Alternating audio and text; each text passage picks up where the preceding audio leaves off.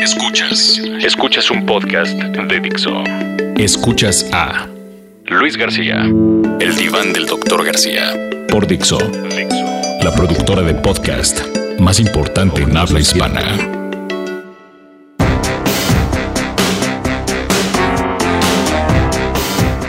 Peladas y pelafustanes, ¿cómo les va? Gusto saludarlos. Otra vez aquí andamos, desparramando talento y tirando rostro en otro podcast más. Eh, para hablar un poco de la pelota, más allá de que se nos ensució y se nos trompicó un poco después de la horrorosa y espeluznante actuación del equipo eh, mexicano y, por obvias razones y naturales cuestiones empieza uno a responsabilizar directamente a un, a un personaje que en este caso es, es Miguel Herrera. Y yo, eh, Miguel, eh, lo que pienso, lo que siento es que parece ser que tu agitada actualidad, ¿no? Me recuerda aquellas portadas añejas del periódico Esto. Eh, ahora ya es, alguna tiene, una parte en color, pero en ese entonces era, era sepia. Pero me, hizo recordar, o me hace recordar, insisto, tu, tu actual, tu actuales espinas cuando Miguel Mejía Barón estaba con la selección nacional. Aquellas portadas cuando Miguel llegó a la selección se, le conocía o se leía el bien amado llegó. Y cuando se largó y lo echaron de la selección eh, mexicana, terminando la Copa América de 95 en Uruguay, eh, la portada versaba el malquerido. Y después de muchísimas y múltiples gestiones eh, de muchos entrenadores nacionales que han pasado, tanto locales como, como foráneos, eh, me parece que estamos exactamente en el mismo sitio. O sea, dichos juicios de, del malquerido y el bien amado siguen, eh, siguen siendo exactamente los mismos para, para el trono que hoy Miguel eh, tú ostentas. Parece que no hemos, ninguna de las partes ha, ha evolucionado. En un lapso muy corto de tiempo, este puesto del entrenador nacional eh, empieza a perder crédito y rédito de forma muy, muy, eh, muy rápida, ¿no? Los señalamientos se vuelven mucho más severos, la paciencia es más escasa, la tolerancia se, se vuelve nula y parece que todo el mundo gritamos o se grita al unísono la necesidad de desterrar al incómodo personaje que hacía muy pocos ayeres, muy pocos ayeres, era inclusive el príncipe del cuento, porque si, si nos vamos un poquito más atrás de hace un año en la pasada Copa del Mundo, Miguel Herrera era más que eh, una deidad, ¿no? Era, era, su majestad y hoy de pronto algunas voces empiezan ya a pedir que lo, que lo destierren como tal.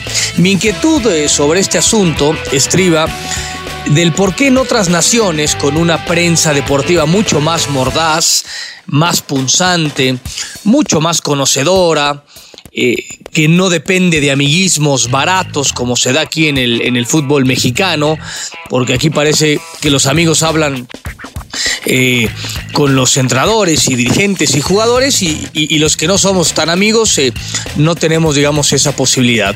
Y en otras naciones, eh, insisto, la, prensa que no se presta a estas burdas relaciones o vínculos, así como en, otros países existen aficiones mucho más exigentes y mucho más conocedoras que, que la nuestra, que la mexicana, porque no voy a obviar un, tema, nosotros tenemos esta capacidad de reinventarnos y de esperanza permanente cuando la historia ha sido muy cruenta y donde los éxitos deportivos en nuestro país, o de, y sobre todo puntualmente del fútbol, soccer y de la pelota, han sido magros.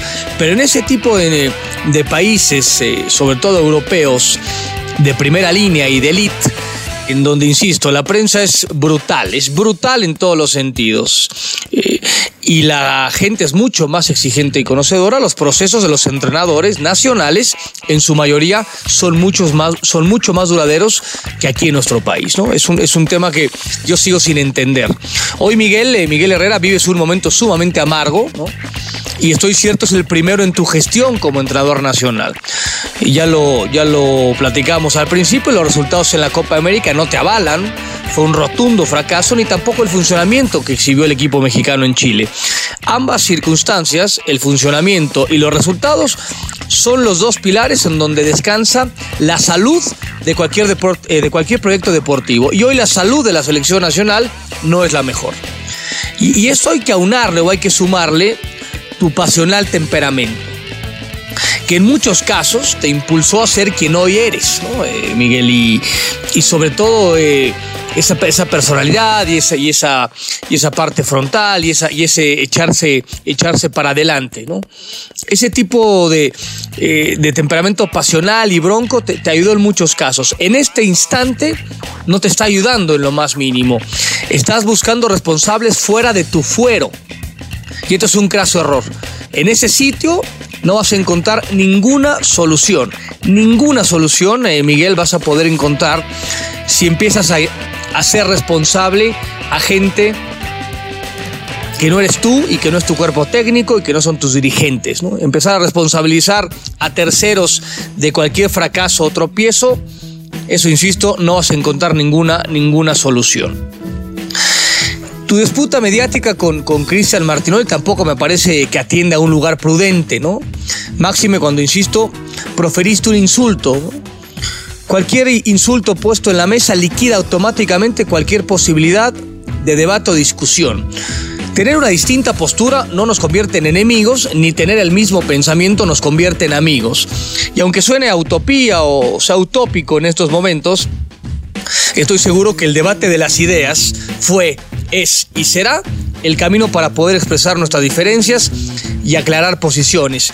Que así sea, ¿no? Si en algún momento tú, Miguel y Cristian Martinoli se, se cruzan y puedan debatir las ideas y no proferirse insultos eh, sin, ningún, eh, sin ningún sentido. Se viene la Copa de Oro, se te viene la Copa de Oro, Miguel, y, y uno no puede obviar lo que, lo que vivimos durante la pasada eliminatoria, ¿no?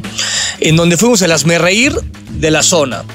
Está clarísimo que, que tú, Herrera, no tuviste nada que ver en este dantesco baile, pero te toca ganar un torneo que de pronto se convirtió y se tornó en macabro y con mayúscula tensión.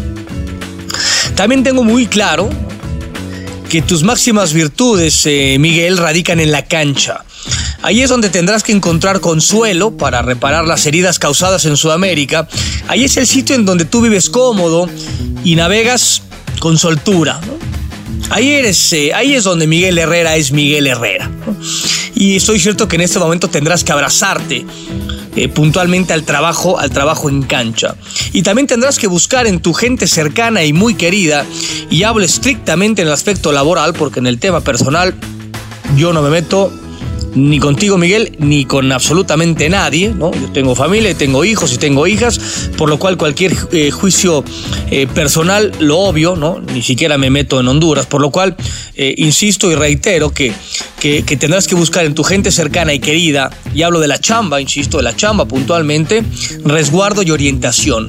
es momento que te acerques a Santiago Baños, a Jesús Ramírez, hijo, al mismo Iñárritu, si tienes algunos amigos eh, que tengan que ver con el medio futbolístico o que no tengan que ver con el medio futbolístico, será bueno, insisto, que pudieras ¿no? intercambiar algunos, eh, algunos puntos para encontrar, insisto, resguardo y orientación en un momento complicado. También tus futbolistas, los actuales de la Copa de Oro, que está clarísimo, tienen un nivel superior, muy superior al equipo que fue a la, a la Copa América. Con ellos, quienes has establecido un grato y cercano vínculo, son también quienes te podrán ayudar y auxiliar a salir de este pantano. Tampoco soy de los creyentes que el entrenador nacional, o cualquier tipo de entrenador local, o sea, de club, deba empeñar su alma y quedar a merced de la voluntad de sus jugadores. Esto históricamente, este escenario históricamente, concluye del carajo. Ha habido historias realmente dantescas en donde el entrenador, en un intento de un salvoconducto, de salvar la chamba, de salvar la vida, de salvar el cuello, eh, se pone a merced de los futbolistas. E insisto, termina mal, ¿no? La novela normalmente termina mal. Yo me quiero referir eh, puntualmente a dos asuntos, a dos eh, cuestiones deportivas, en donde tú, Miguel Herrera, has expuesto algunas falencias. Para mí, en la parte deportiva, que es en donde yo centro mi crítica, porque no la puedo, no la puedo poner en otro sitio. Uno, eh, y fueron dos contextos límites. Uno fue ante Holanda, en la pasada Copa del Mundo cuando eh, el partido lo iba ganando el equipo mexicano con un golazo fantástico de Giovanni. Y tú propusiste, Miguel, los ingresos de Javier Aquino y de Javier Hernández. Y la propuesta con los ingresos de estos dos, eh, digamos, escurridizos y habilidosos y ligeritos futbolistas fue proponer un partido de matar o morir. Y eso automáticamente le permitió a los holandeses refundir al equipo mexicano en el área de Guillermo Ochoa. Lo acabaron haciendo realmente figura. Guillermo Ochoa sacó un par de atajadas, inclusive hasta con la oreja. El resultado, bueno, ya, ya por todos es conocido.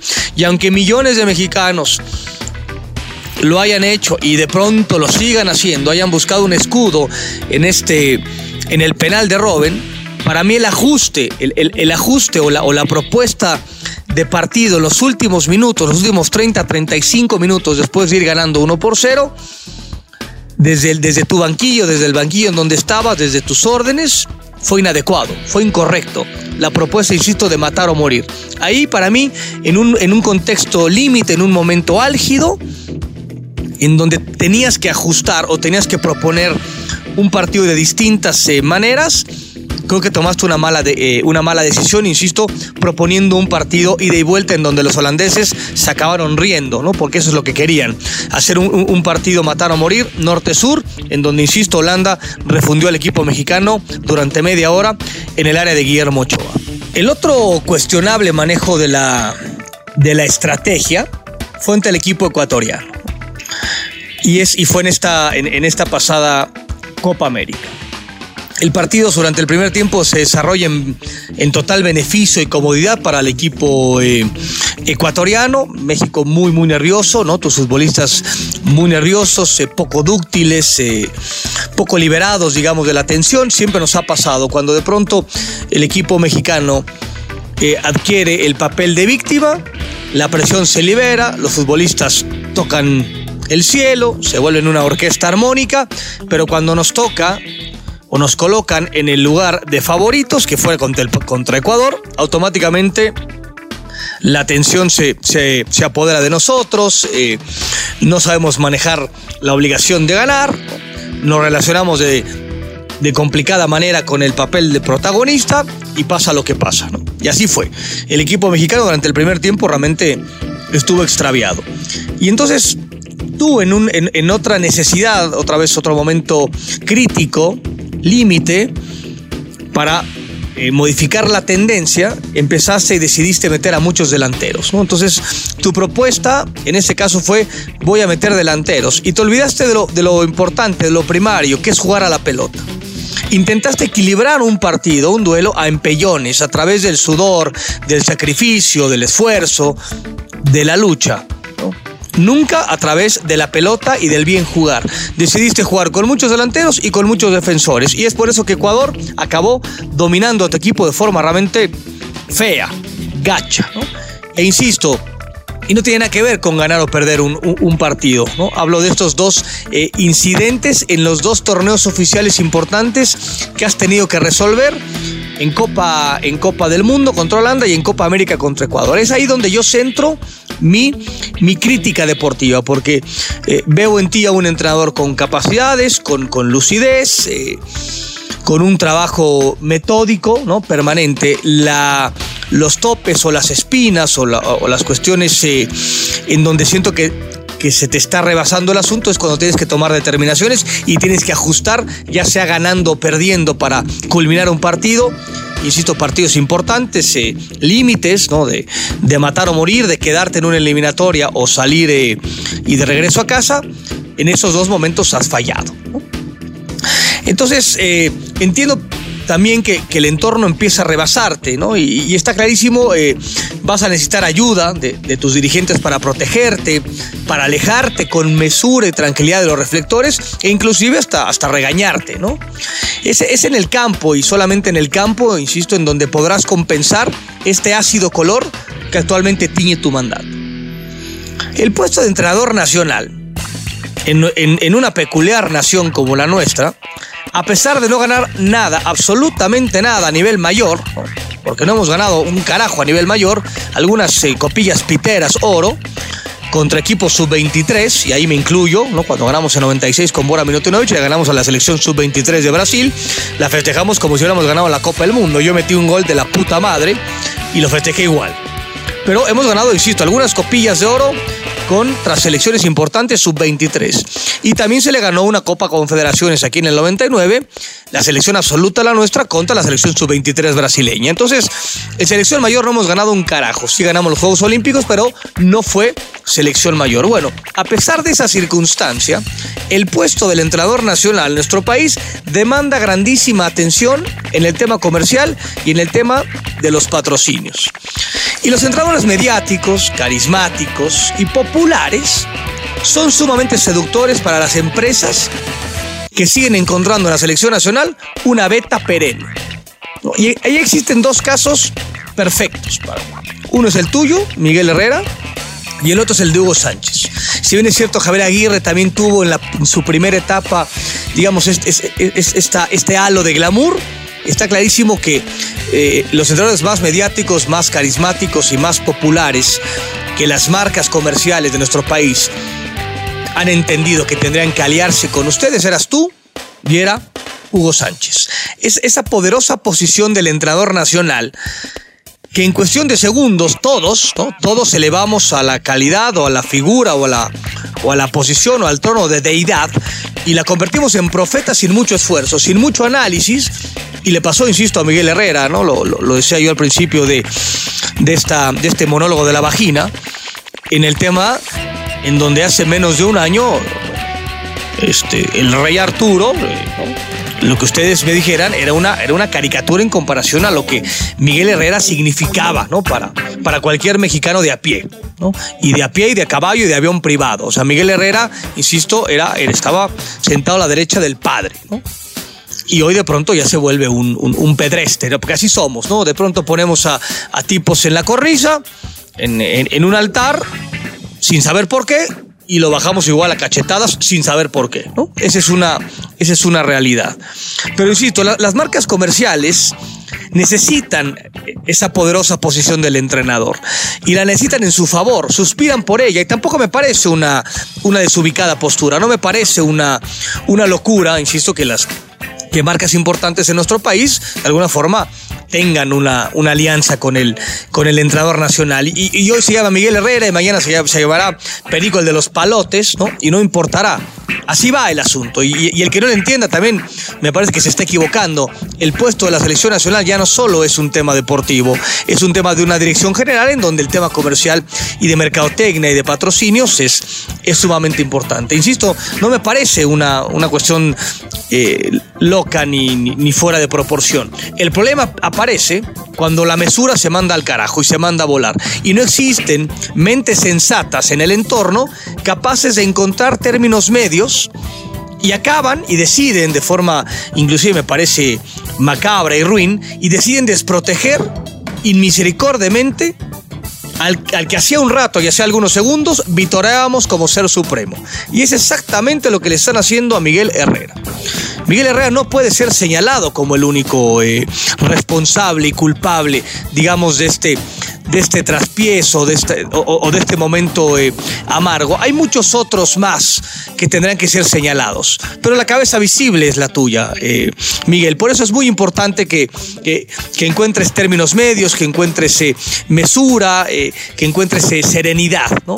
Porque hoy todo mundo apunta, por supuesto, a, a tu cabeza. Yo soy un, defensor a ultranza de que cada quien es libre de hacer con su vida lo que le, le venga la reverenda y maldita gana. Si se quiere grabar comerciales, que se graben. Si se quiere ser este actor de cine, que sea actor de cine. Si se quiere ser pintor, que sea pintor. Si quiere uno ser barrendero, que sea barrendero. Si uno quiere ser director de banco, director de banco. Que cada quien haga con su vida lo que se le inflamen los malditos tompiates. Y eso sí soy un defensor a ultranza de esa, de esa circunstancia.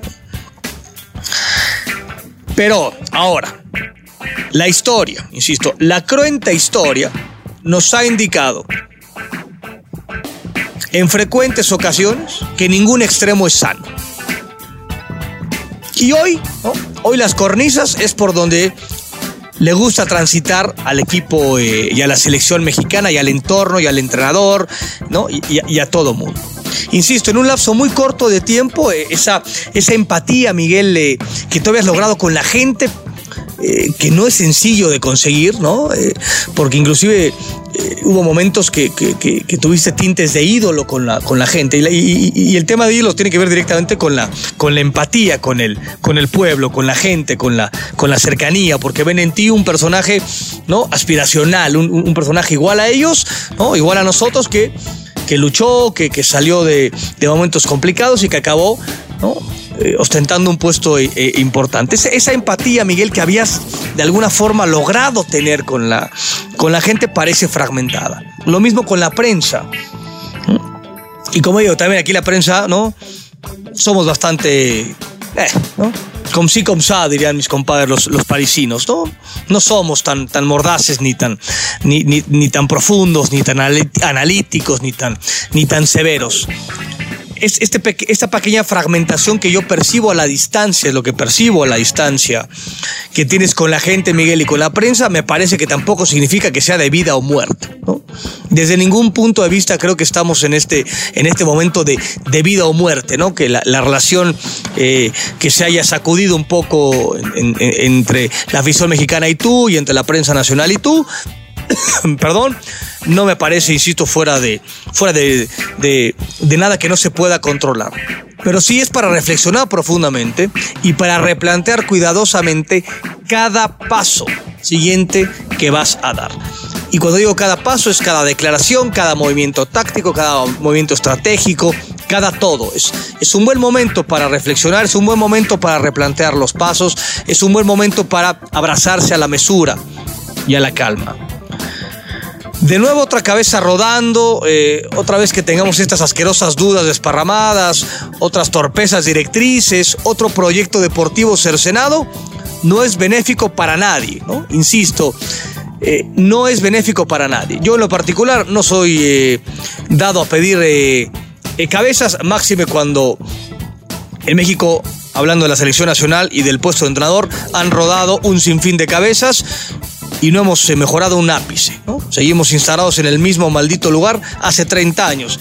Y Verdugo sabido perdón, con esta asquerosa tos en Emil y no ha pasado absolutamente nada. Pues bien, como yo en lo particular no creo en, en insisto, en cortar cabezas, en cercenar proyectos, en otra vez generar dudas asquerosas, en, empezar de cero, porque como quiera que sea, con Miguel Herrera, para bien o para mal, ¿no? Sin haber conseguido absolutamente nada distinto en la Copa del Mundo y, haber sido eh, una muy mala versión en la Copa América, llevamos por lo menos un año y dos meses, un año y tres meses de camino andado. Aquí la bronca es otra vez empezar de cero. Entonces, por lo cual yo, yo insto o, o yo reclamo o yo propongo o a mí o se me sale de las de los pulmones y de los gaznates, decir que cada uno tenemos que hacer desde nuestra trinchera lo que nos corresponde para evitar otra vez que un proyecto de selección nacional se vuelva a ir al despeñadero o al carajo. Todo mundo tenemos algo que hacer en nuestra chamba para que esto no suceda. Por supuesto que existen protagonistas que tienen mucho más chamba directamente que otros tantos que somos sencillamente unas rémoras o que vivimos en, el entorno, ¿no? Y que nada más nos toca hacer este, decir cuenta chiles, pero no cuenta cuentos, ¿no? O cuenta historias o cuenta anécdotas de lo que se vaya gestando, en este caso puntualmente con la selección nacional. Pero bueno, me despido, Tristemente me despido, se me acabó el tiempo. Que les vaya muy bien. Besos, abrazos y arrimones. Hasta la próxima, si es que hay una próxima. Dixo presentó Luis García, el diván del doctor García.